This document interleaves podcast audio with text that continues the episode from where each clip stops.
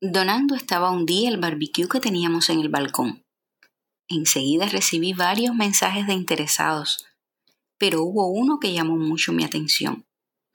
Aquella persona no solo estaba interesada en el objeto que donaba, sino que me escribía mensajes de agradecimiento por todo lo que había despertado en ella mi trabajo de caligrafía, que según decía, era poesía.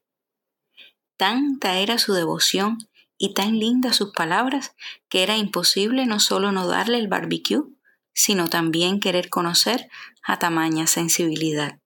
Y así fue. Vi llegó a mi casa con los abrazos más grandes y la emoción a flor de piel. Aquella personita que tenía delante de mí no solo se desdoblaba en agradecimientos, sino que desde ese día me abrió su alma. Vi venía con su familia de Francia y su estancia aquí sería transitoria. Me llamaba Sœur d'âme, hermana del alma. Alcanzamos a vernos pocas veces, casi siempre a orillas del río San Lorán, y al igual que sus altos, desbordábamos felicidad y sueños. Eran tiempos de COVID. Vi estudiaba chamanismo. Me regalaba su finito tiempo y su infinito amor por la naturaleza.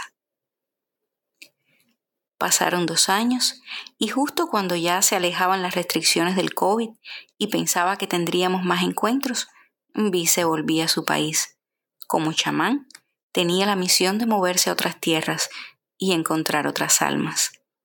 Antes de partir, me dejó una de sus plantas, una begonia que no hace más que florecer cada mañana y a la que yo no hago más que agradecer tanta generosidad. Infinitas gracias vi. Vi de barbecue, de bárbara, de begonia, de bondad.